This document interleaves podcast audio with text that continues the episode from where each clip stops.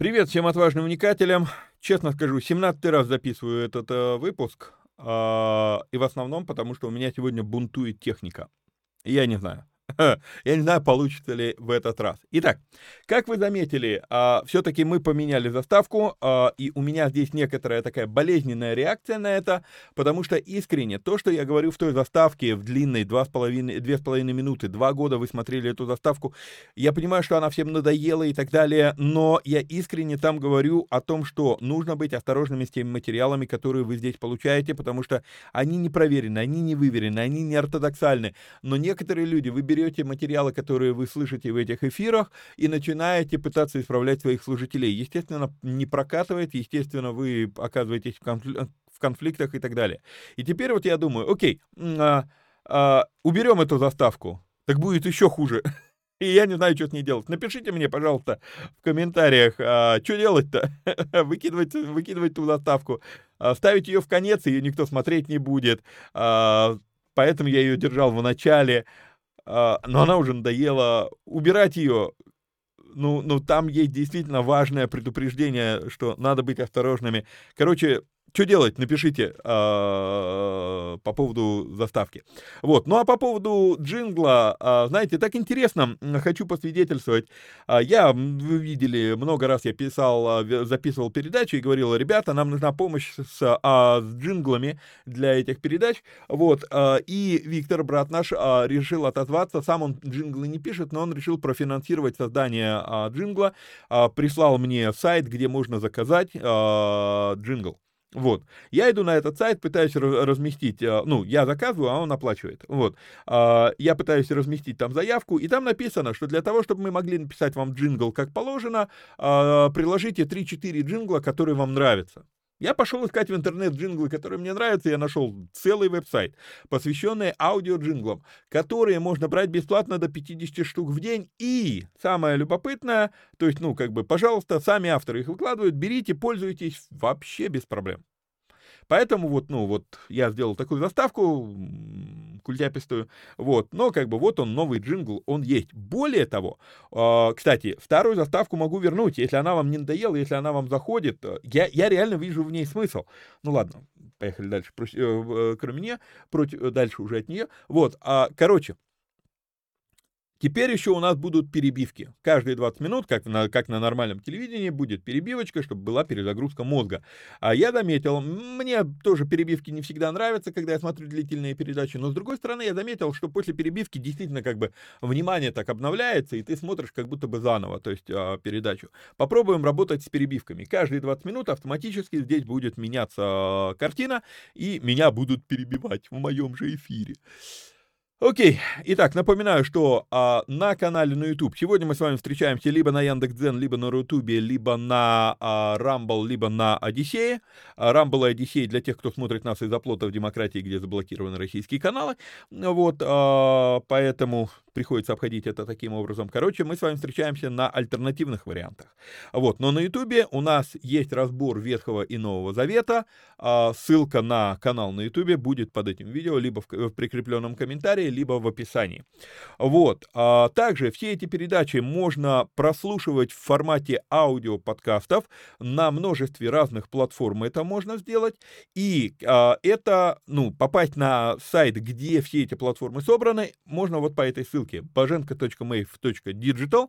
Вот, а, проходите туда и выбираете удобную вам платформу или прямо на Mave сразу и слушаете. Вот. Также напоминаю, что в связи с тем, что я не умею говорить коротко, вы это заметили, передачи у меня часовые. Мы а, не можем выкладывать эти передачи в разных там сторис, там а, шорты на ютубе это называется или еще где-то. Но если вы увидели коротенький кусочек, где я говорю что-то лаконично и это красиво, там какое-то хорошее объяснение, вам оно нравится, вы мне просто пишите, вот такая-то передача, такая-то минута. Я понимаю, что это для шорта, что это, ну, можно выписать, э, ну, сделать коротенькую версию. Я ее сам сделаю, вы просто напишите где ну, откуда, из какой передачи взять. Куда это написать? Написать можно в наш телеграм-канал. Заходите вот на этот телеграм-канал t.m наклонная черта в боге 1, и э, вам надо подписаться на него, вы под, э, подписываетесь, и тогда вы можете комментировать под любым моим сообщением, вы можете прокомментировать и написать там, передача такая-то, минута такая-то, все, я все понял. Вот, кстати, если вы хотите задать по какому-то материалу, который мы разбирали вопрос, то там же вы в телеге пишете мне «хочу попасть в группу для вопросов». Но группа для вопросов у нас пока еще на, на Вайбере. Вот. Я присылаю вам ссылку, как попасть в эту группу. Публично я ее не выкладываю, потому что как только ты ее публично выкладываешь, туда налезает просто неимоверное количество спам-ботов и начинают рекламировать всякую ерунду. Вот. Все, конечно, сложно, но как бы я спам не перевариваю вообще, в принципе не перевариваю. Вот. Ну и также напомню, что было бы неплохо, если бы вы могли поддержать наши эфиры материально. Сделать это можно переводом на номер 999 832 08, 0283. Вот, еще раз. 999 832 0 283. Я уже заговариваюсь, я говорю прям, ну, уже реально, 17 раз записываю эту передачу. А Вот. А, помимо этого, у нас еще есть теперь платный канал «Вникай премиум». Попасть в этот канал можно по вот этой ссылке успех в боге.рф наклонная черта премиум. А что это за канал? Это канал в Телеграме, где мы выкладываем переводы епископа Тиди, нашего любимого. Вот, а, переводы мы будем выкладывать, уже выкладываем, то есть чат готовится к, к выходу третий перевод, а полные версии проповедей раз в две недели будем выкладывать там. Вот, ну и помимо этого разные ништяки я там тоже выкладываю, потому что есть вещи, которые, допустим, во Вникайке мы эту главу уже прошли, а теперь я получил какое-то мощное прозрение, там, вау, вот, круто. А, куда? Переписывать передачу вникая я не буду. Вот. То есть я э, делюсь такими вещами, где-то в тексте, где-то аудио, возможно, будут и видео там.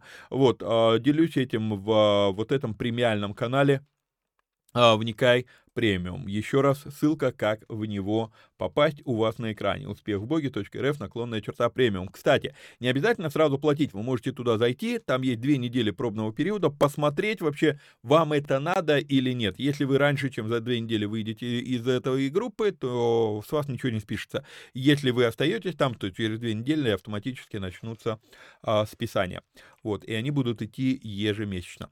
Вот, а, все, теперь мы можем с вами перейти, собственно, к самому материалу, все объявления сделаны, все рассказано, а, душу излил, пожаловался на то, сколько раз я это перезаписываю, поехали в текст. Вот, итак, Адам познал Еву, жену свою, и она зачала и родила Каина, и сказала, приобрела я человека от Господа. Итак, в предлагаемом мною порядке чтения глав Библии получается, что это первый половой акт. Напомню вам тот порядок, в котором мы с вами читали, э, читали текст. Значит, мы начали, первая глава с первого стиха, первые шесть дней сотворения, и посреди шестого дня, в 27 стихе, мы видим с вами некую нестыковку. «И сотворил Бог человека, единственное число, по образу своему, по образу Божию сотворил его, единственное число». И вдруг дальше, в этом же стихе, мужчину и женщину сотворил их, множественное число. Э, в смысле, что произошло? Я подозреваю, что посередине 27 стиха, я вам это объяснял, там и стоит знак от Нахта в оригинале и так далее, то есть это все, смотрите те эфиры, вы увидите. Вот. Я подозреваю, что посередине 27 стиха скрыты и вторая глава, с 4 стиха до конца, и третья глава. Третья глава заканчивается тем, что Бог изгоняет Адама из сада Эдемского, и вот когда он его изгоняет, Адама и Еву, их уже двое. Вот тут вот мы с вами возвращаемся в первую главу 27 стих. Мужчину и женщину сотворил их, и благословил их Бог, и сказал им, плодитесь и размножайтесь. Это первое, что Бог им сказал по моему вот предлагаемому порядку чтения. Как только он их изгнал из сада Эдемского, он им говорит, вот, плодитесь и размножайтесь, то есть теперь, и это благословение, мы с вами говорили об этом. Вот, и поэтому теперь переключаясь вот сюда вот, Адам познал Еву, жену свою, и она зачала и родила Каина, и сказала, приобрела я человека от Господа. То есть это первый половой акт, и он происходит сразу после изгнания. И повторюсь, за, неизмение, за неимением другой адекватной терминологии мы продолжаем использовать термины традиционной школы богословия. Изгнание. А, да, изгнание было изгнанием из сада Эдемского, а вот было ли оно наказанием или нет, для меня не так однозначно, и мы это с вами обсуждали. Как, например, а, изгнал Адама, да, вот он 24 стих, и поставил на востоке у сада Эдемского Херувима а, и пламенный меч, обращающийся, чтобы охранять путь к дереву жизни. Вопрос, путь к дереву жизни охраняется от Адама или для Адама? Мы это с вами разбирали, сейчас я вам просто напоминаю, да?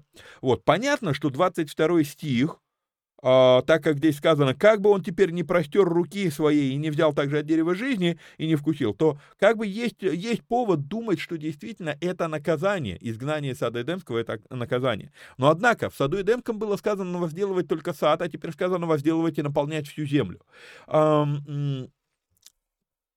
Может быть, мы зря ставим связь между 22 и 24 стихами?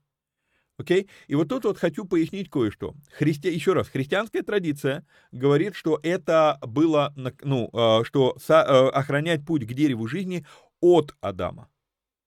А иудейская традиция для Адама чтобы, ну, грубо говоря, чтобы не, зарос, не зарос бурьяном, чтобы Адам не потерял. Вот этот вот меч огненный, может быть, это маяк, обращающийся, да, как мигалка, что, э, ну, э, чтобы ты видел, куда идти. Почему, почему я более склонен в данном случае? Далеко не все я беру из иудейского богословия или из а, ивритской традиции трактования. Это разные вещи, кстати говоря. Иудейское богословие это одно, и ивритская традиция трактования это другое. Так вот, почему я а, не все оттуда беру, но некоторые вещи оттуда беру? Я это делаю, когда я вижу, что наша христианская традиция трактования противоречит сама себе и Писанию. А, мы говорим, окей, а, меч, обращающийся, чтобы охранять путь к дереву жизни, подразумеваем от Адама.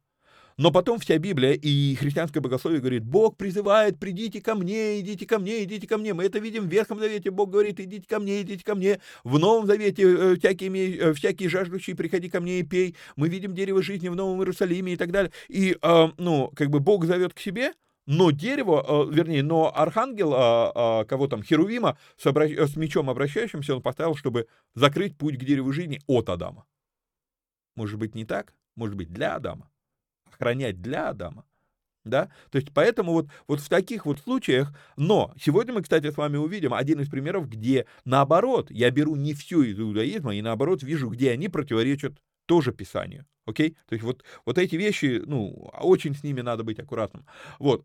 А, Адам познал Еву, жену свою, и она зачала, и родила Каина, и сказала, приобрела я человека от Господа. А еще на одну вещь хочу обратить внимание – а, традиционное трактование, кстати, тоже чисто христианское тради, э, традиционное трактование. Э, у меня подозрение, я здесь не уверен, что это так произошло, но э, я задумываюсь, почему тема секса для нас э, какая-то такая негативная, какая-то такая постыдная. Причем э, забавно, занимаемся сексом с удовольствием, но, но, но вот разговоры об этом, и мы сразу чего-то там где-то как-то. У меня такое ощущение, что подсознательно под шумок вместе с блудом мы и нормальные половые отношения как-то вот занесли в категорию, ну, это что-то такое, это постыдное что-то. А, вы знаете, Библия лишена всякого ханжества. Библия просто открыто говорит, а Библия много показывает примеров, где люди злоупотребляли половыми отношениями. И дает оценку этим, этим отношениям, что это негативно. Просто конкретно, просто прямо говорит. Это блуд, это грех, это извращение и так далее, и так далее. Да? Вот. А, но однако она не, а, не, не, не примешивает вот в, это вот, а, вот в эту помойку, да, не примешивает туда же нормальные половые отношения. А просто спокойно говорит, Адам познал Еву. На, на, ну, я думаю, что на это нужно обратить внимание. Почему? Да потому что, опять же, возвращаясь к тому, что Бог сказал вот здесь вот, не буду прокручивать Библию, переключу просто экран, а, что Бог сказал, да, мужчина, а, так, сейчас выключу, выключу вот это вот, и благословил их Бог и сказал им плодитесь и размножайтесь. Видите, да? А, сейчас, как, э, а как я, а здесь я не могу это выделить. Ну, короче, вот в первом столбике в нижней части экрана, да, 28 стих. И благословил их Бог и сказал им плодитесь и размножайтесь. То есть а, это, почему я на это обращаю внимание? Я хочу, чтобы мы с вами поняли, что когда здесь сказано, Адам познал Еву, жену свою, и она зачала, и родила Каина, и, а, сказала, приобрела я человека от Господа, они послушно выполняют выполняют повеление Бога размножаться. Ничего плохого в этом нет. Окей? Теперь, а, у многих возникает вопрос, что обозначает «приобрела я человека от Господа». Какой здесь вот, ну, какой смысл в этом слове? А, у нас, возможно, неверное понимание, потому что мы думаем, что здесь сказано и неверное понимание, а, кстати, только сейчас пришло в голову. Представляете, 17 раз записываю, и ни разу не пришло в голову посмотреть, как это на иврите. Да, на иврите тоже переведено с ошибкой.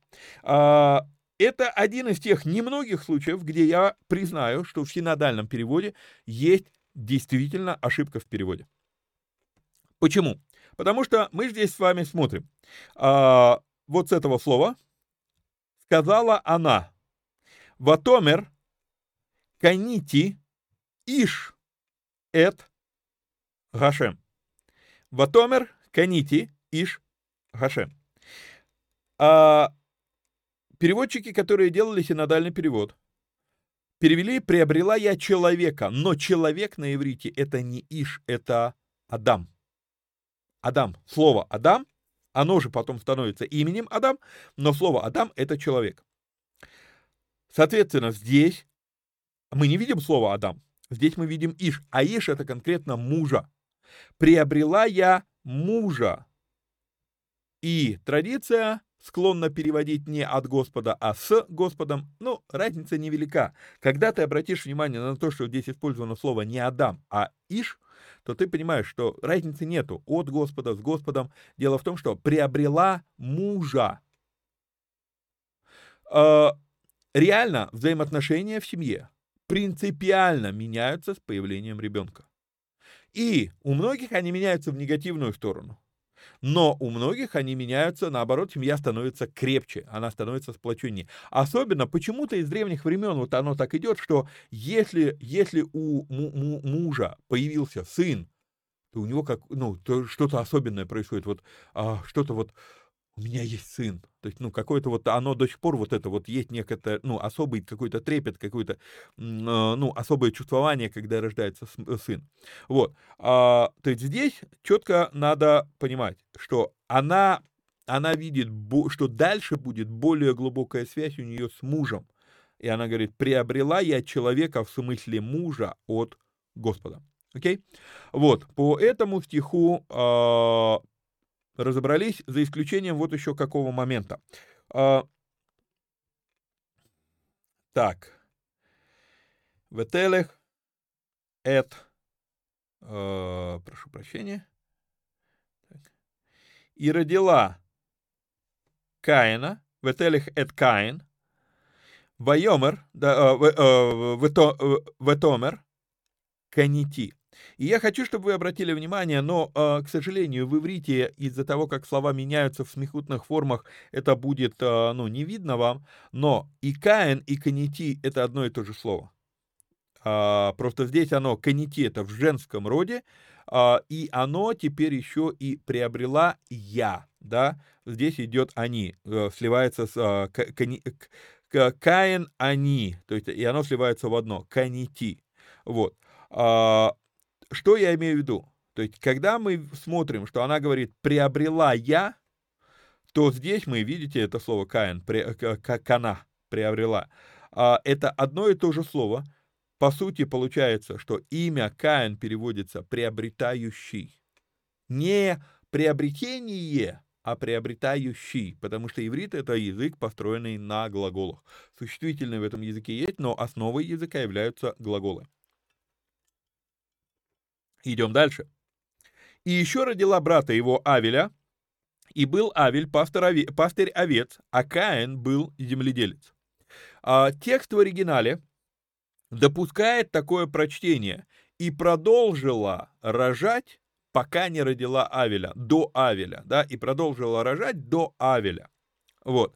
А, почему обращаю на это внимание? Потому что нередко люди задают вопрос, что, ну вот, а где Каин взял себе жену? А, ведь ничего здесь не написано. Оно теряется вот в переводе. Еще родила брата его, или и продолжила рожать до брата его Авеля. То есть вот, э, и поэтому мы можем предположить, что девочки тоже у них рождались. Но есть традиция, что в летописи не записываются женские имена, если женщина не сыграла ключевую роль потом в истории.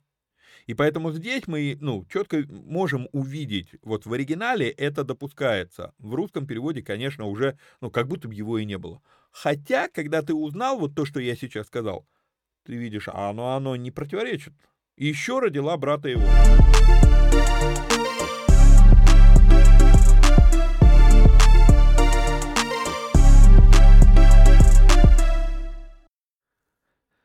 И еще родила брата его, да, то есть мы не, ну, где здесь сказано, что вторым родила брата его, да, что следующим родила. Ну, так не сказано, просто еще родила. Мы не знаем, мы не знаем, сколько времени прошло между Каином и Авелем, между тем, как родился первый и вот, ну, как, и, и, и, и Авель.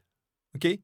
То есть мы видим, что Каин был первенцем, мы видим, что Авель родился после, но нигде не сказано, что между ними не было детей. И оригинал допускает мысль, что было, и продолжила рожать, пока не родила брата его Авеля. Окей? Okay? Вот. А, что еще можно по этому стиху сказать? А, здесь, ну, на втором стихе мы надолго застрянем. Вот. Во-первых, в иудаизме, и вот тут вот я как раз вижу момент, а, почему не все из иудаизма можно принимать, не все из а, ивритских а, традиций трактования можно принимать. А, смотрите, в иудаизме есть такая, я называю это легендой в негативном смысле слова. Для них это учение. Но я не могу это назвать учением, это фантазия. Просто бурная фантазия. У них есть такое учение, что а, земледелец — это какое-то такое опущенное состояние, а вот а, пастух — это высшее состояние, да, то есть откуда это берется? Земледелец упирается, они говорят, носом в землю, то есть он пашет носом в землю, то есть он смотрит только под ноги себе, а пастух, вот он вышел на поле, вывел овечек, и можно валяться на травке, прикидываться Давидиком, там что-нибудь на арфе играть и смотреть на горизонты.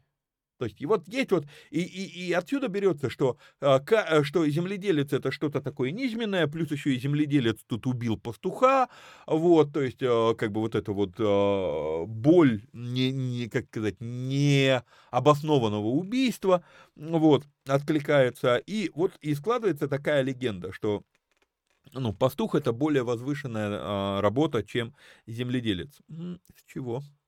Чего мы взяли?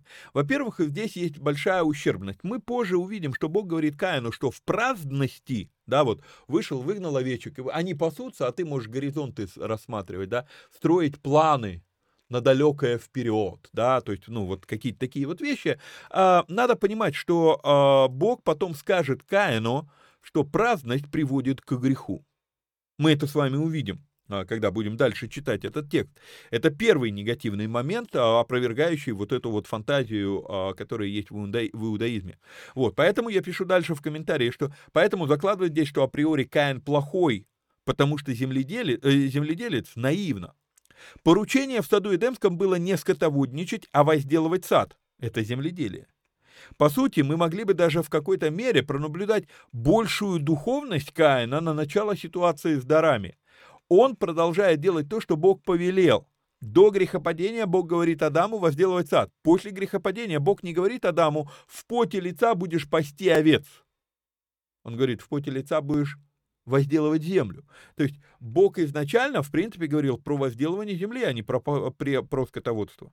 И поэтому в данном случае Авель, именно Авель, не такой-то уж и пушистый, как хотелось бы потому что он не делает того, что Бог сказал делать. А, возможно, вы об этом не задумывались. Вот. Его имя переводится «ветреный», а, а по сути он пошел, ну, действительно, пошел шарахаться по полям. Не делать то, что Бог повелел, а вот, ну, ветер в голове. А, я знаю, я знаю, что, что Иисус называет Авеля праведным. Мы до туда еще дойдем и посмотрим, что там имеется в виду. На... Отдельная большая тема по поводу праведной крови Авеля. Окей? Надо до туда дойти. Итак, а, когда ты видишь, что именно Каин делает то, что Бог повелел делать, а Авель шарахается по полям, их конфликт приобретает какой-то другой окрас. И в какой-то мере я допускаю, что требования Каина, мы не знаем, какие это были требования, но требования Каина были справедливы. А, потому что, возможно, возможно, мы придем с вами к этому стиху, где сказано, что «и сказал Каин Авелю». А что он ему сказал, неизвестно. Может быть, Каин сказал Авелю, что «смотри, Бог говорил возделывать землю, чем ты занимаешься?» Авель сказал, ну, как бы, мы не знаем, что Авель ответил, и вообще это всего лишь гипотеза, да, но в результате Каин пытается э, утвердить справедливость. Но навязанная, навязанная справедливость, она приводит к, право, к кровопролитию. Может быть, так было все? Мы, ну, просто как пища для размышления. Итак, еще момент в этом стихе. Мы не знаем, сколько времени прошло между Каином и Авелем, но мы знаем, что от рождения Авеля до убийства его прошло много времени. Почему? Потому что здесь четко сказано, что у Авеля уже есть профессия. То есть, скорее всего, это даже здесь не подросток. Подростка можно отправить, ну, иди попаси наше стадо, да? Но то, что здесь сказано, что он пастырь овец, то это уже профессия. То есть это не просто его послали, это то, чем он занимается постоянно. Окей? А мне трудно себе представить, что Ева могла родить 20-летнего мужика, который сразу, вот он родился и пошел пасти овец. То есть от рождения а, Авеля до... Вот, и я хочу, чтобы вы обратили внимание, а, когда я, когда я рассказываю людям принципы чтения Библии, я всегда а, показываю людям, что очень важно... Сейчас, секундочку, сделаю, выделю этот стих, весь стих, чтобы вам было видно. Вот, я всегда показываю, а, говорю, что очень важно обращать внимание на временные метки. Но временные метки — это то, что очень трудно объяснить, что это такое. И вот, вот этот стих, я хочу показать вам этот пример. Вы, вы заметьте, что в одном стихе, вот ты его читаешь буквально там сколько, две секунды тебе надо, чтобы пробежаться глазами по этому стиху, может, даже секунда, да? Вот, пробежаться глазами по этому стиху, и у тебя от этого подсознание такое, что, ну, это все быстро произошло. А по факту, когда ты понимаешь, что Авель, в этом стихе Авель родился, и в этом же стихе он уже пастырь овец, то один стих включает в себя 20 лет минимум, наверное. Может быть, даже больше. Ну, может быть, окей, 17 лет, я не знаю, 15 лет но он уже получил профессию. Видите? И поэтому получается, то есть хочу подчеркнуть, что вот, вот что такое временная метка? Да здесь конкретно вот в этом тексте, не, ну, как бы, сам по себе этот стих, он включает в себя огромный период времени, и поэтому он временная метка. В каком слове я это вижу? Да не знаю, тут весь стих. Понимаете? То есть вот что такое временная метка? Обращайте внимание, а могло ли это произойти быстро? В данном случае явно нет. Вот, то есть, э, итак, все это в одном стихе, и в одном стихе минимум 20 лет времени уже пробежало. Вот, спустя несколько времени Каин принес от плодов дар земли Господу. Прошу прощения. Спустя несколько времени Каин принес от плодов земли дар Господу. И Авель также принес от первородных стада своего и от тука их, и презрел Господь на Авеля и на дар его, а на Каина и на дар его не презрел. Каин сильно огорчился, и поникло лицо его. И вот здесь вот мы а, вынуждены застрять совсем надолго. Совсем надолго. Итак, а, что бы нам ни рассказывали, какие бы версии ни звучали, в том числе и моей версии, но нам ровным счетом ничего не известно о том, почему Бог презрел или почему Бог не презрел. Есть куча разных версий, некоторые из них мы с вами разберем. И, как, как обычно происходит, я дам вам свою версию, которую, скорее всего, вы никогда не слышали, потому что я ее нигде ни от кого не слышал, кроме как, готовясь вот к эфиру, вникая в этот текст, я вдруг увидел, а подожди, может быть... Интересная мысль. Итак, Зачитаю просто комментарии, где я разбираю эти версии. Самая распространенная версия, что тут вопрос диетических предпочтений, типа надо было мясо, потому что хлеб это не приношение. Действительно ли хлеб это не приношение? Почему тогда Моисей, Бог Моисею так тщательно расписывает приношение от растений в законе Моисеевом? А почему-то мы сразу делаем вывод, что вот этот вот этот дар Господу, да, здесь использовано слово минха, минха это жертва, но с чего мы взяли, кстати, минха, минха, та самая молитва 9 часа дня, кто смотрел белый эфир по третьей главе Деяний, у вас сразу щелкнуло минха, а, о, так вот, а здесь, почему мы решили, что это минха, это обязательная жертва за грех? Потому что вот, мол, а, надо было принести кровь, потому что кровь омывает грех. Вы хотите сказать, что в Библии жертвы это только за грех? Если, если жертвы только за грех, то тогда действительно нелепо то, что в современной церкви собирают приношения. Значит, жертвы не только за грех. Тогда почему сюда мы вписываем, что надо было принести животное, потому что, ну, с чего мы взяли, что это жертва за грех? То есть вот, вот, вот, вот сразу дело явно не в том, что именно они принесли. Дело явно не в том, что это было от растений, а это было от животных. Вторая по популярности версия, что Авель принес, и здесь мы с вами видим это слово, сейчас выделю отдельное слово, первородных. А Каин, ну, Каин, что попало. С чего мы взяли, что Каин принес не первый сноп, например? Кто-то говорит, ну вот написано спустя несколько времени. Но спустя несколько времени, а Каин, э, в смысле, а Авель принес после Каина, то обозначает, что и Авель принес спустя несколько времени. Бабам. Понимаете? Вот. А, мы не знаем, во-первых, не сказано, что Каин принес не первый сноп. А, и поэтому, ну, и другими словами, то есть я вижу, что здесь дело не в том, они принесли, и не, дело не в том, какое они принесли. Окей?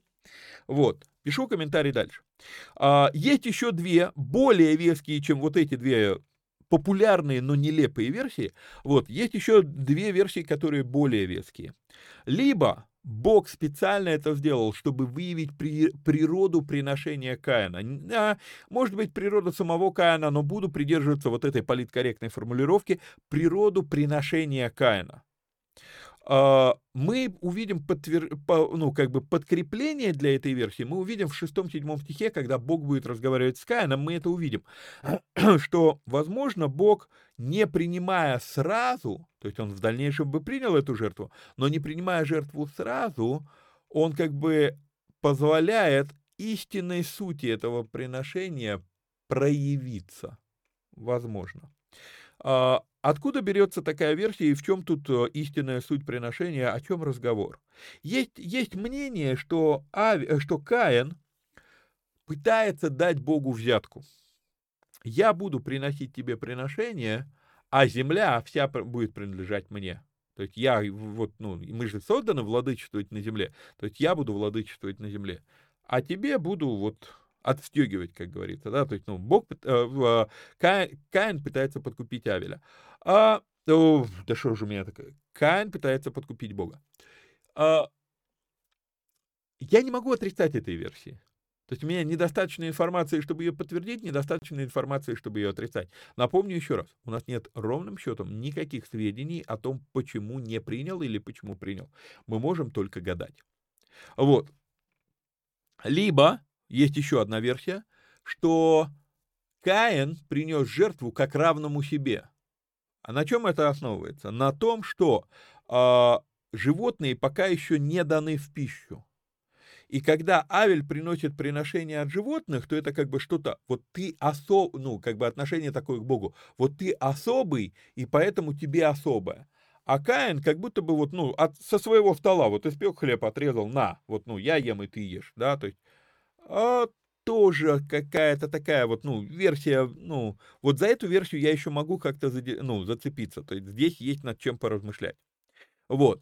А, мой учитель Леви, который, а, у которого я учил иврит, а, он сильно оспаривает версию про выяснение мотивов приношения а, Каина, потому что у Леви есть такое мнение, что вот Бог принял бы жертву обоих только ради того, чтобы не, погуба, не погибала душа э, ну, невинная.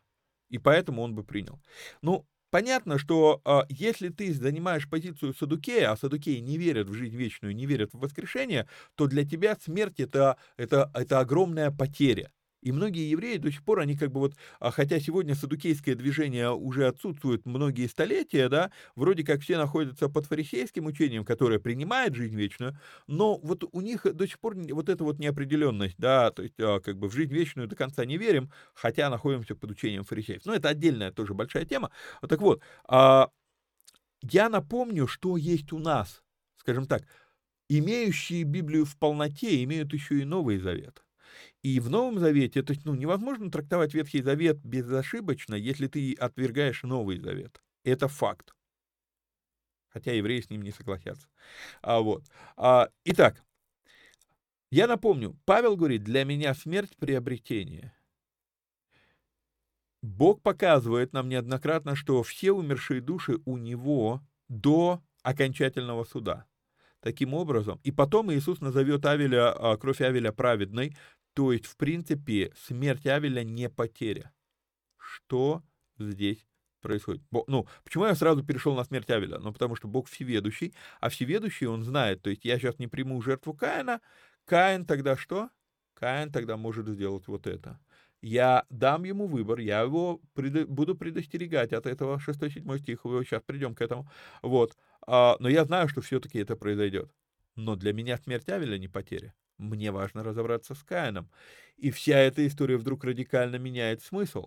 Бог, даже несмотря на то, что Авель не оставит следа на земле, у него нет потомков, ничего, то есть и имя его мимолетное, а, дуновение, дыхание, то есть все, и нет его, да, вот, а, даже несмотря на то, что вот это испытание мотивов жертвы Каина приведет к тому, что жизнь Авеля прекратится, на земле жизнь Авеля прекратится, Бог все равно даже такой ценой хочет попытаться спасти Каина.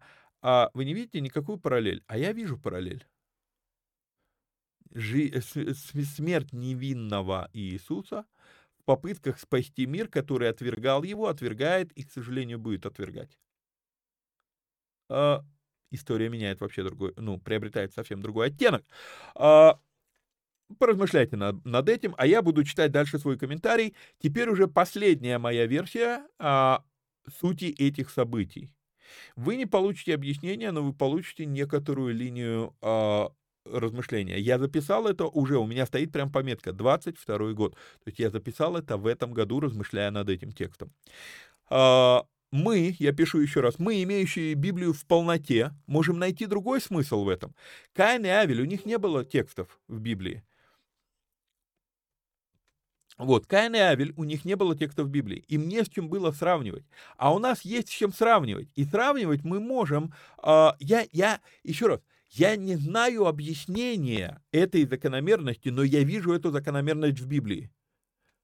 Через все Писание мы наблюдаем, что Бог движется через младшего сына, придавая высокое значение первородному и жертве первородной. И Бог говорит, что Израилю все первородное принадлежит мне, придавая огромное значение первородному, почему-то, почему-то мы видим Измаил Исаак, Измаил первородный у Авраама. Да, понятно, не от той жены, но так это на минуточку я обращал ваше внимание, и мы еще будем э, разбирать это в Бытии 2.0, э, что э, когда Бог изначально говорит Аврааму, что у тебя будет сын, он не говорит от Сары. Это потом уже. Он уточняет несколько глав спустя. Сара тебе родит. Поэтому Изма... Измаил – это полноценный сын Авраама. Но Бог двигается не через него, Бог двигается через Исаака. А когда мы смотрим на детей Исаака, Исаф и Иаков, э, там вообще одна мать.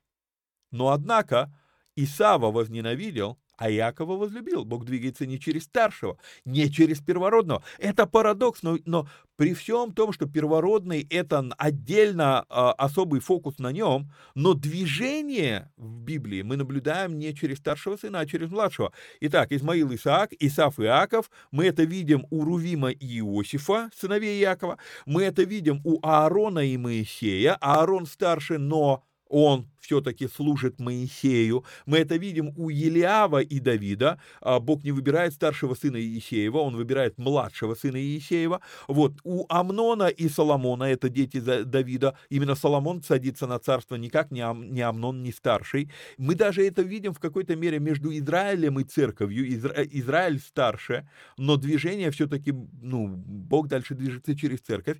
А это странная закономерность, но она видна сквозь все Писание. И еще раз, она не отвергает важности первородства, мы еще будем об этом говорить, но вот какая-то есть вот эта вот особенность. Окей?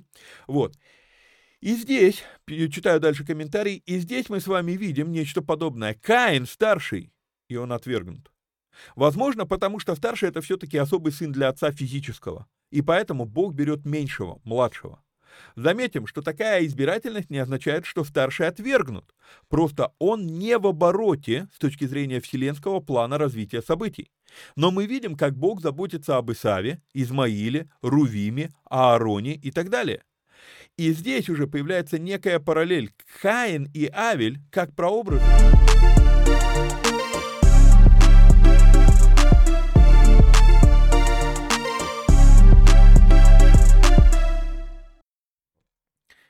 Перезагрузи мозги и вникай дальше. Итак, читаю дальше комментарий. И здесь уже видится некая параллель, параллель Каин и Авель как прообразы закона и благодати. И если закону дать власть, он способен убить благодать. Кстати, в древнем богословии задаются вопросом, а это реальные персонажи или прообразы? Ведь если посмотреть, то можно увидеть еще одну очень сильную метафору, что есть плоть, Каин, есть дух, Авель. Причем Каин приобрести, приобретающий, Авель, дыхание, дуновение, выдох, дух. Интересно, интересная параллель. Вот. И если плоть не сдерживать, а именно Каину потом Бог даст нам, а, ну, мы увидим это в 6-7 стихе, именно Каину Бог даст власть над грехом. Если плоть не сдерживать, то плоть может совсем забить дух. Каин забивает Авеля. Это тоже мы с вами видим. Вот. А, в итоге я отвергаю версии про то, что Авель принят за первородное, или что Каин отвергнут за то, что это были плоды земли, а не скотоводство. Эти версии на самом деле показывают глубочайшую безграмотность в вопросах смысла приношений, особенно первого плода. Потому что, прошу прощения, потому что первый плод – это не только животное, есть еще понятие первый сноп. И поэтому э, принес первородное, а, Авель, а Каин мог привести, принести первый сноп. Бабам, и все меняется. То есть э, также и до конца я не принимаю версию про то, что Каина и Авеля на самом деле не было, что это лишь прообразы борьбы плоти и духа. Я принимаю эту версию наполовину. Почему? Потому что, чтобы быть, чтобы вот чья-то история была метафорической, да, ей не обязательно быть выдуманной. Настоящая история, я склонен думать, что это оба реальные персонажи, и Каин, и Авель, а их жизнь — это невероятно яркий прообраз борьбы плоти и духа. То есть, вот, ну, моя версия такова. Вот. Однако, однако, наиболее на данный момент, ну вот сильно я рассматриваю версию, э, из того, почему принял, почему не принял, это именно то, что закономерность Божьего движения через младшего. То есть мне кажется, это наиболее логичное. Вот, а, а, причем я не могу даже сказать объяснение, потому что у меня нет объяснения, почему Бог движется не через первородных. Он забирает первородных себе, но движется не через них огромное количество персонажей я вам назвал, где, ну, их двое братьев, а Бог двигается через младшего. Почему это так? Я не знаю, но вот я вижу здесь некую закономерность, последовательность, назовем так. Бог последовательно движется через младшего. Возможно, поэтому приношение Каина было отвергнуто. А возможно, потому что Каин пытался подкупить э, Бога. Тоже как версия. А, по четвертому стиху еще один момент, а, на который тоже я обращаю внимание. А, и так, четвертый стих надо вам показать. Иавель также принес от, и мы с вами видим слово первородный. Первородный – это слово, которое... Так, секундочку, дайте-ка я его еще раз проверю. Еще раз проверю. Бекора. Бекора, бекора. Да, это еди, единое слово. Вот а на что я хочу обратить внимание? Я хочу обратить внимание на то, что как в русском, так и в английском языке слово первородный — это сложно составное слово. У нас нету цельного слова, которое было бы этому посвящено, а в иврите есть. И вот это вот для меня обращает внимание на то, что еврит, и для, для еврейского мышления первородное — это приоритетное слово. А, вот, то есть это, ну, это цельное слово. А в, в русском и английском языках это сложно составное. Первый род, да, первородное. То есть вот тот факт, что для, для такого понятия в иврите выделено отдельное самостоятельное слово, говорит о приоритете этого слова в иврите. Хотя, опять же, мы только что с вами обсуждали, что а двигается Бог не через первородного, а через младших. Почему? Не знаю. Идем дальше. А, и, а, так, Авель также принес первородных стада своего, и Атукас их, да, да, да, да, да. Каин сильно огорчился, и поникло лицо его. И сказал Господь Каину, почему ты огорчился и от чего поникло лицо твое? Обращаю внимание, всегда обращаю внимание, у всех, с кем мы разбираем а, бытие, с кем мы проходим четвертую главу, всегда обращаю внимание. Бог говорит не с Авелем. У нас есть какое-то вот это левое мышление, оно странное убеждение, что Бог говорит с теми, кто прав перед ним. Что с ними разговаривать? Вы и так правы. Чё на, ну, как бы, что обращать на вас внимание? Мы, мы как бы, вот, мол, а, Бог со мной не говорит, наверное, у меня проблемы. С чего ты взял? Я наблюдаю в Библии как раз наоборот. Бог обращается к тем, кого надо предостеречь, кто, у кого могут быть проблемы, кого надо исправить. Кто мыслит неправильно, а мышление приводит всегда к действию, да? Я пишу такой пример здесь. А мы не гоним машину в ремонт, когда она едет.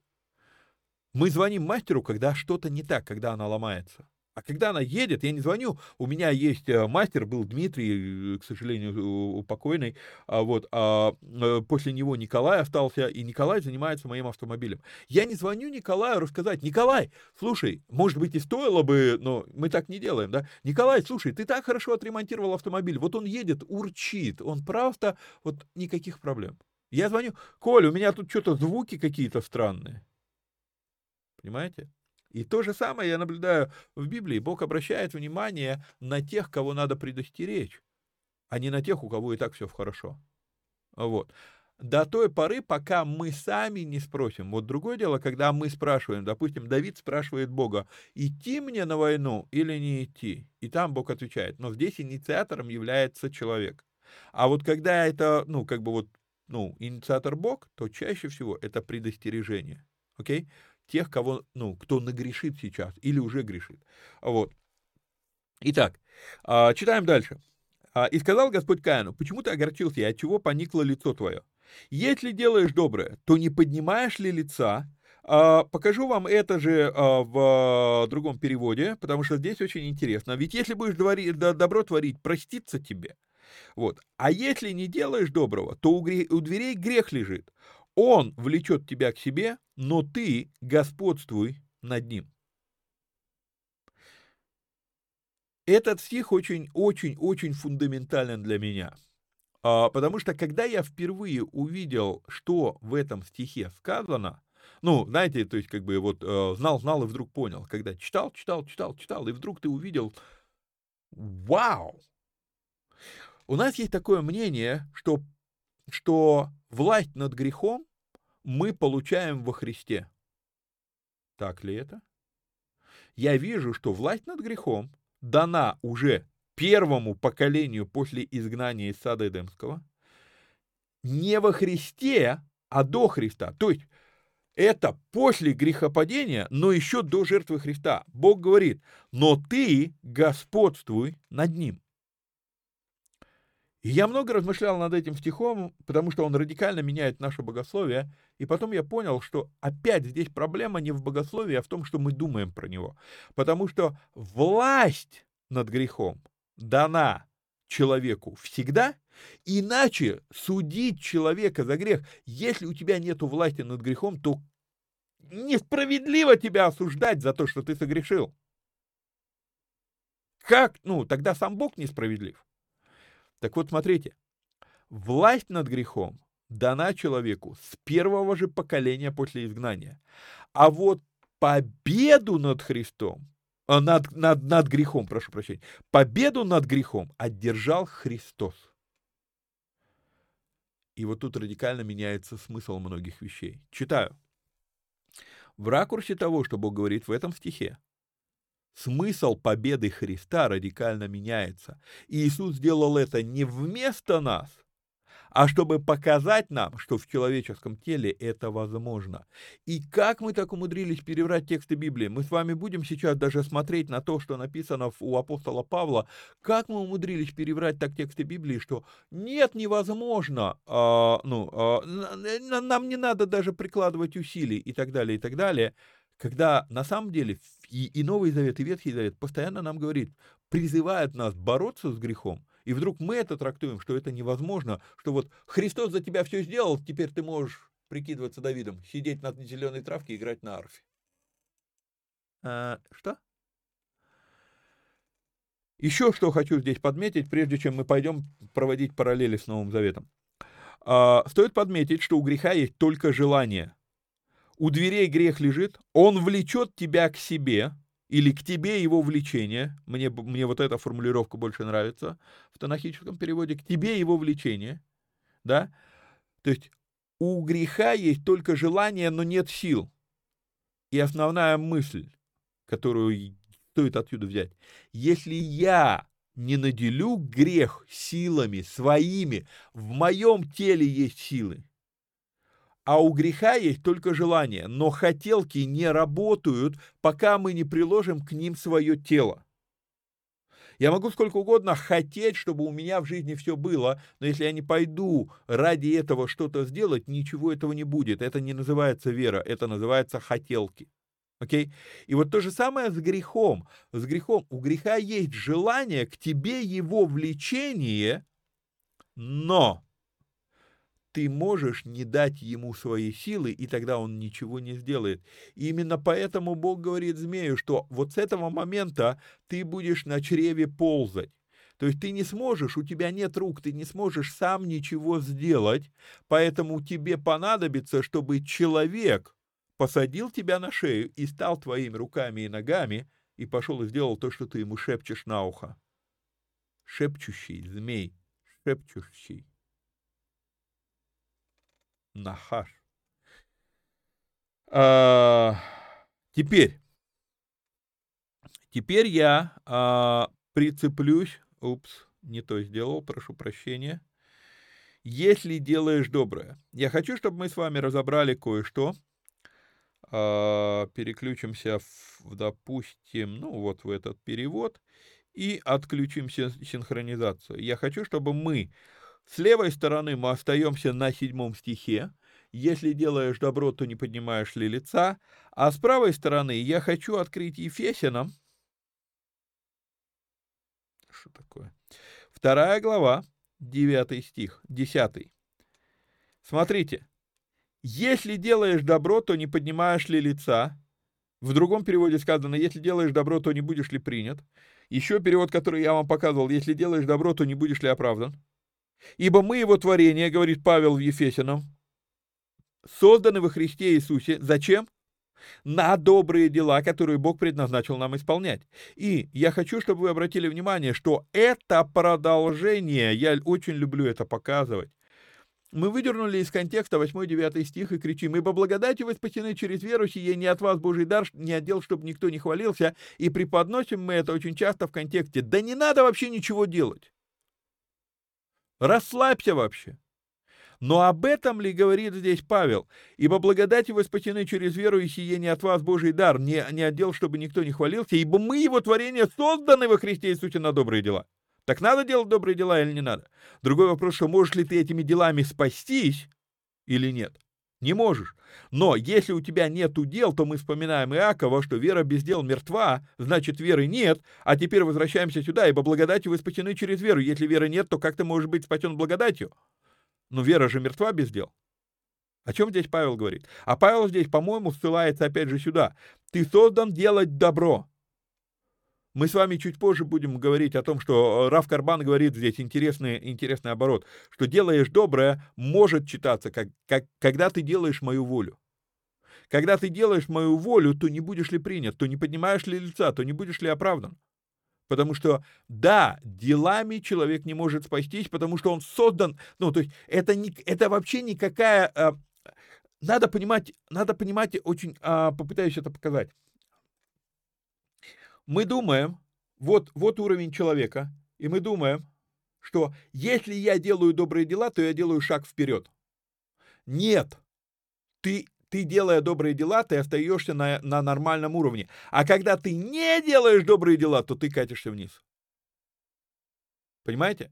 То есть, и поэтому, если я буду делать добрые дела, могу ли я что-то заслужить перед Богом? Нет. Почему? Да потому что я создан для того, чтобы делать добрые дела. Мне нравится, как, а, как показывают этот пример, а, ну, показывают на телефоне, я покажу на примере мышки.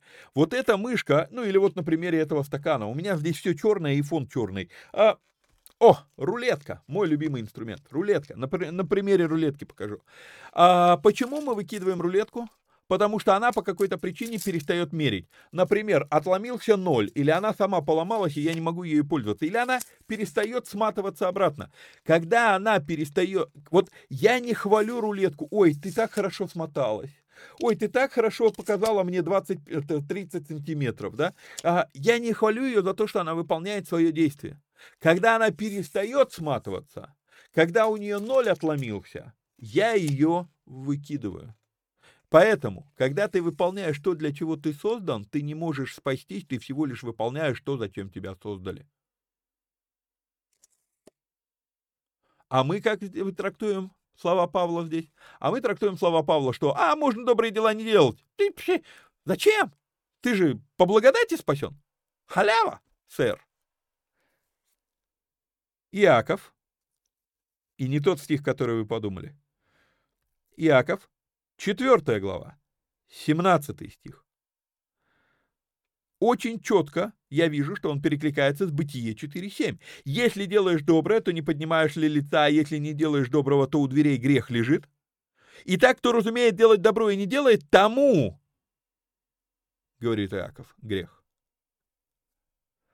Получается, как я вам говорил, а, вы не можете если вы выкинете Ветхий Завет из Нового Завета, у вас в Новом Завете ничего не останется. Я уже говорил об этом. Останется только история о том, как толпа мужиков бес, бессмысленно слонялась по берегам Средиземного моря. Почему, почему бессмысленно? Потому что даже смысл того, что они ходили, надо объяснять, цитируя Ветхий Завет. И здесь получается, мы, мы видим с вами, как все это переплетено. Кто-то говорит, 55% Нового Завета — это просто прямые цитаты из Ветхого. Мы видим с вами один из таких примеров. Окей, идем дальше. Идем дальше, идем дальше, идем дальше. А, я аж потерялся, где у меня чего. Итак, Барух Карбан говорит, а, что слово «доброе», вот это слово «делаешь доброе», а, здесь идет в форме глагола и, по сути, может иметь смысл «волю мою». Но важнее даже не это, а то, насколько глубокий смысл у слов «он влечет тебя к себе». В другом переводе мы читали «к тебе его влечение». В обоих вариантах он к тебе тянется, а у тебя над ним власть. Какая? Власть у тебя предоставить ему руки-ноги или нет? И это повторяет ситуацию Евы. Никто не заставлял ее брать плод. Даже то, что она нафантазировала, что плод вожделен, не принуждало ее, не заставляло ее брать плод она приняла решение протянуть руку, предоставить свою руку греху. Окей? Ее действие предоставить свои конечности в распоряжение греху. Идем дальше. Мы еще не закончили. И сказал Каин Авелю, брату своему. Точка. В смысле точка? А сейчас мы с вами... Так, что у нас тут?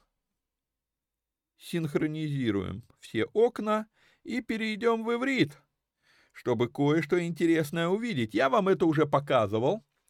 А, этот значок, не этот текст, но этот значок, мы с вами видим, что здесь написано «Вайомер...» э, так, да, «Вайомер Каин, эт Гевель, они, Анив». «Вайомер Каин, эт Гевель Анив». И под аниф, вот видите, а, так, где у нас мышка? Прошу прощения. А, куда делась? Вот. Они, и под, под словом «они» мы видим вот этот значок от нахта. От нахта это подковка, которая с черточкой наверху, она обозначает конец мысли. То есть абсолютно правильно в синодальном переводе перевели «и сказал Каин Авелю брату своему» и поставили точку. И в некоторых переводах пытаются добавить «пойдем в поле» там или еще чего-то. Мы не знаем, что Каин сказал Авелю. Ровным счетом ноль у нас информации о том, что он сказал Каину, э, Авелю. И поэтому мы будем опять пытаться гадать. А нету достоверной информации. Как нету достоверной информации о том, почему Бог принял жертву или не принял жертву, точно так же нету достоверной информации о том, что Каин сказал Авелю. Может быть, он рассказал Авелю, что Бог сказал ему стихом выше. Может быть, может быть. А Каин рассказал, смотри, мне Бог вот это проговорил. А может быть, он рассказал что-то другое? А что-то другое. Здесь, здесь, а, допустим, в иудейской традиции есть такое, есть такое мнение, что Каин сказал Авелю, я пер, первенец, поэтому мне принадлежит вся земля, а ты будешь арендовать у меня землю для своего скотоводства. А, мы не можем подтвердить эту версию, мы не можем ее опровергнуть.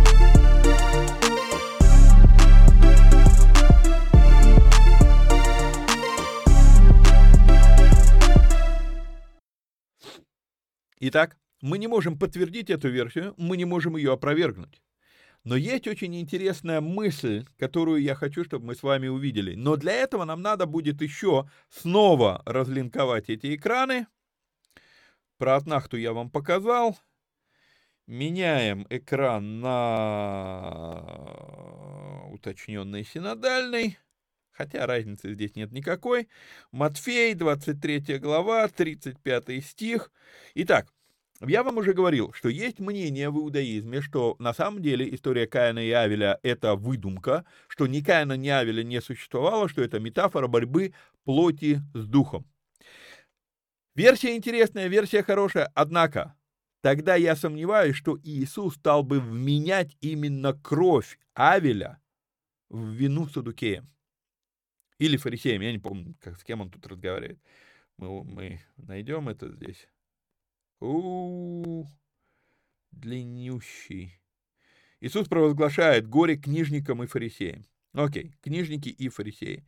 А фарисеи, да, здесь идет разговор про фарисеев. Вот, он, смотрите, я а, к чему? Я к тому, что Иисус не стал бы ссылаться на кровь Авеля, если бы это была выдуманная история. Окей?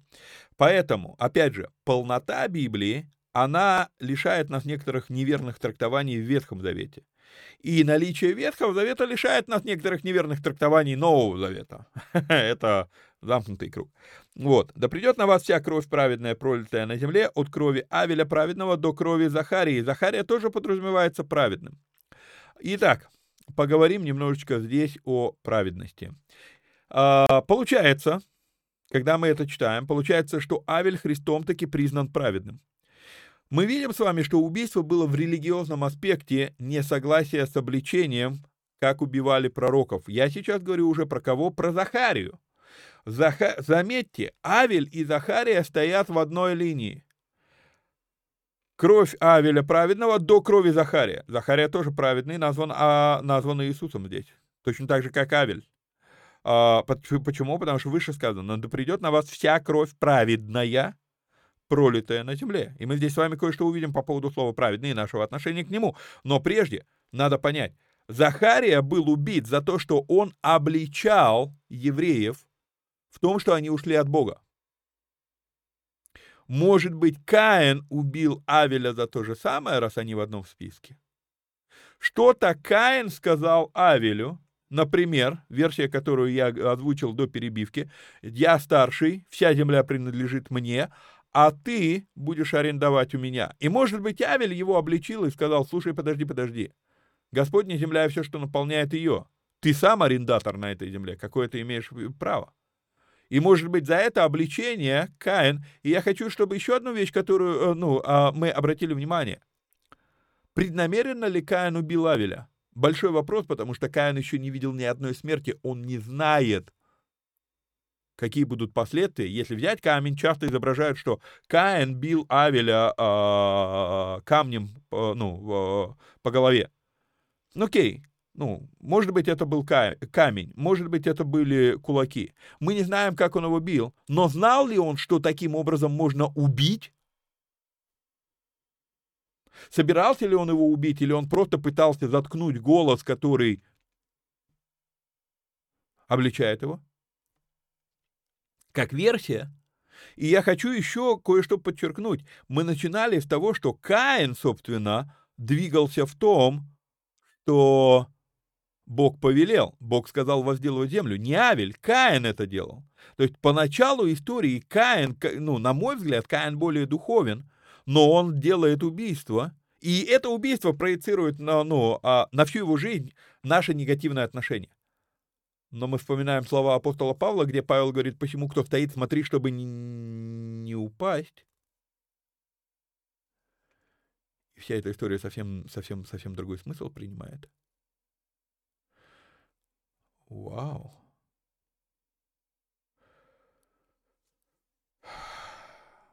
Теперь все-таки вернемся в седьмую главу. Бытия.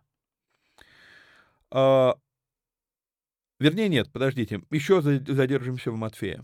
«Да придет на вас вся кровь праведная» — это слова Иисуса Христа. пролитое на земле от крови Авеля праведного.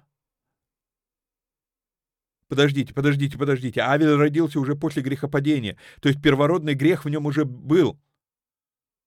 И когда, как нам часто говорят, что вот праведным невозможно стать, потому что мы все рождены с первородным грехом, это, это традиционное наше трактование, но Иисус, если Иисус Бог, то я могу сказать, Бог называет Авеля праведным.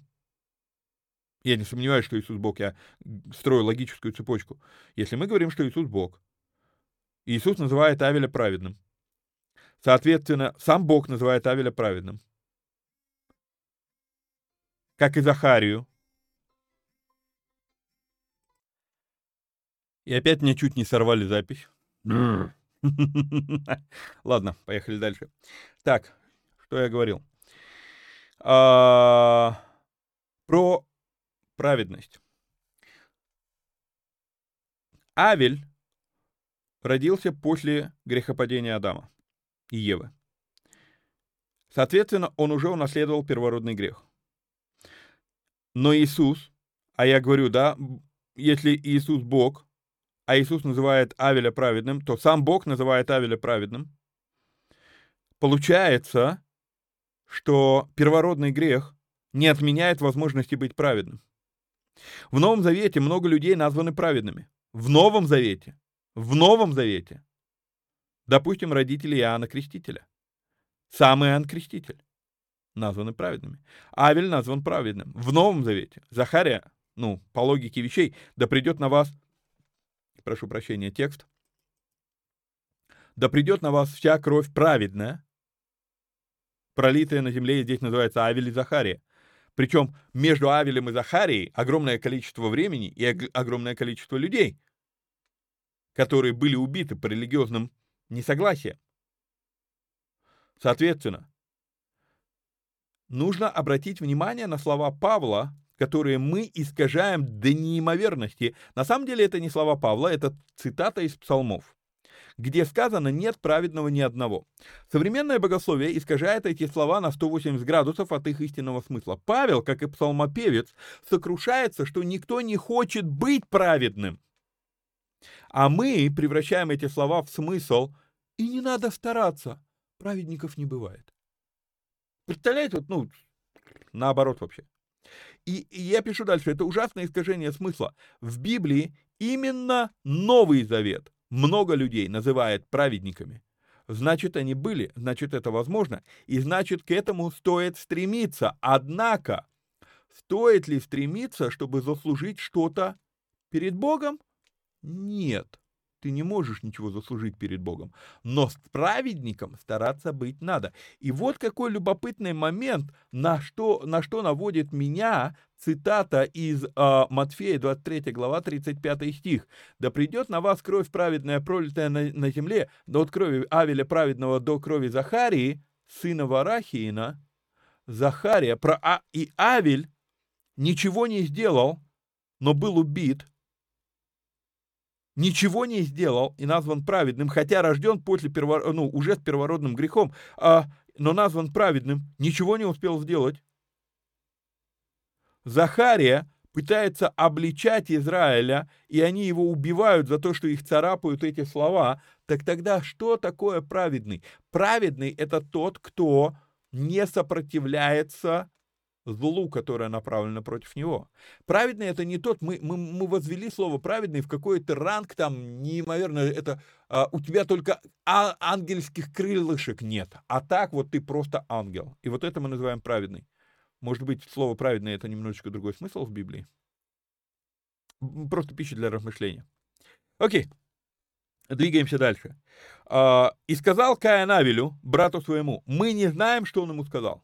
И одна из мыслей, которая у меня а, возникает, что возможно, возможно, и, наверное, на этом мы сегодняшний эфир остановим, а, возможно, я допускаю мысль, что Каин мог не сказать Авелю вот эти вот слова, которые «смотри, что мне Бог сказал». Да? Вот эта фраза «смотри, что мне Бог сказал», и, и ты рассказал, что он сказал, да, это поделиться Словом Божьим. Но очень часто мы не делимся Словом Божьим, мы манипулируем людьми фразой «а мне Бог сказал». Заметьте, как очень часто фраза «мне Бог проговорил» используется людьми для того, чтобы заткнуть других. Раз тебе Бог проговорил, значит, я должен согласиться с тем, что ты сказал. Но за, за 27 лет моего служения я слышал тысячи раз, когда люди говорят, мне Бог сказал, и дальше несут такую антибиблейскую чушь, что я четко понимаю, что надо задать вопрос, а кто тебе сказал, что это тебе Бог сказал? Ты уверен, что это был Бог? И я это вижу постоянно, причем, знаете, а, заметил, вот недавно на днях прям а, беседовали с людьми, а, и ну, прозвучала такая мысль, что очень часто о, о недопустимости манипуляции говорят манипуляторы. Потому что, ну, у нас есть общие знакомые, и как бы, э, ну, пошел разговор об этом, и мы вспомнили одного и того же знакомого, который постоянно говорит, что манипулирование недопустимо, и при этом постоянно манипулирует тем, что «мне Бог так сказал», и он это говорит, вернее, не он, она говорит эти слова всякий раз, когда надо подавить сопротивление людей. Это манипуляция. И я не удивлюсь, если Каин, вот тут вот Каин, кто, почему кто думает, что стоит береги, чтобы не упасть, Каин, он выводит Авеля на поле, да, и сказал Каин Авелю, брату своему, что он сказал? Не знаю. И когда они были на поле, восстал Каин на Авеля, брата своего, и убил его. Я подозреваю, что может получиться так, что Каин сказал, ты видел? Со мною Бог говорит. А ты кто? Я старший, я земледелец, я исполняю то, что Бог сказал. И мне Бог, со мною Бог говорит, Бог мне дал власть над грехом. Ты кто такой? Авелю. И когда Авель говорит, побойся Бога, ты что? То вот это возражение может привести Каина, который не знает о последствиях своих действий. Хотя Бог его пытался предупредить. Но Каин начинает делать то, что приводит к смерти Авеля.